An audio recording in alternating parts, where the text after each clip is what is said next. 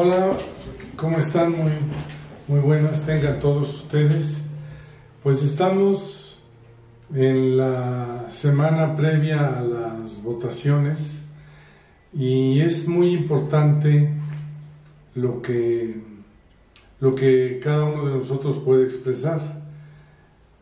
Vamos a cumplir nuestro derecho constitucional, vamos a ir a votar como creyentes yo les animo a que, a que todos estemos participando en, las votaciones.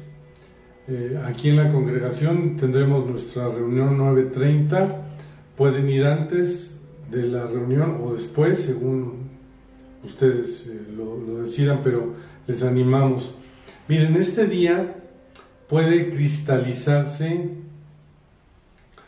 puede cristalizarse mucho sobre todas las oraciones, rogativas, peticiones que hemos hecho, que hemos levantado al cielo a través de todo este tiempo. Hemos orado por nuestra nación y, ahorita es el momento de poder ejercer.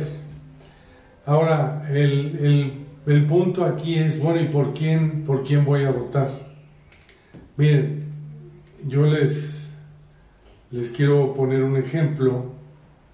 Eh, esta cápsula la estoy grabando el domingo 30 y hoy, yo iba, hoy, hoy es la final del fútbol y no va a ir mi equipo favorito. Sin embargo, yo tengo una elección para el partido que se va a llevar a cabo hoy en la noche. Y esto es lo que, lo que, lo que, lo que importa para nosotros.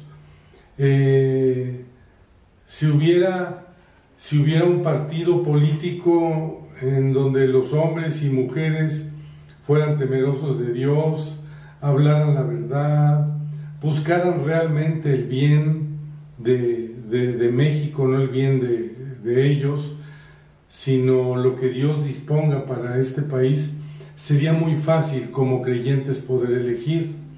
Pero nos sucede como como, como el partido de hoy, eh, en el caso personal, eh, no, va, no va mi favorito. Entonces lo que nosotros tenemos que, que tener como base es buscar el, el consejo admirable del príncipe de paz, que es la palabra de Dios. Tenemos que buscar los los conceptos que él tiene.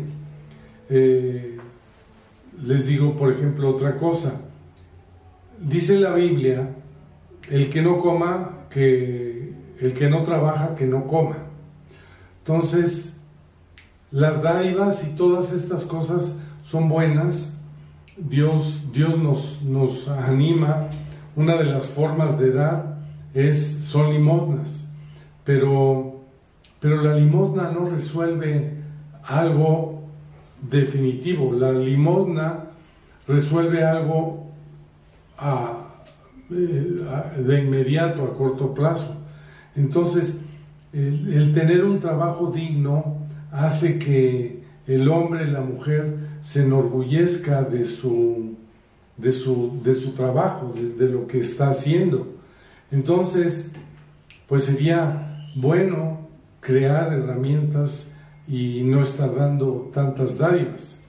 Y la, la, última cosa que debemos de considerar para ver qué debo de hacer con, con mi voto es poner en una balanza la verdad y la mentira.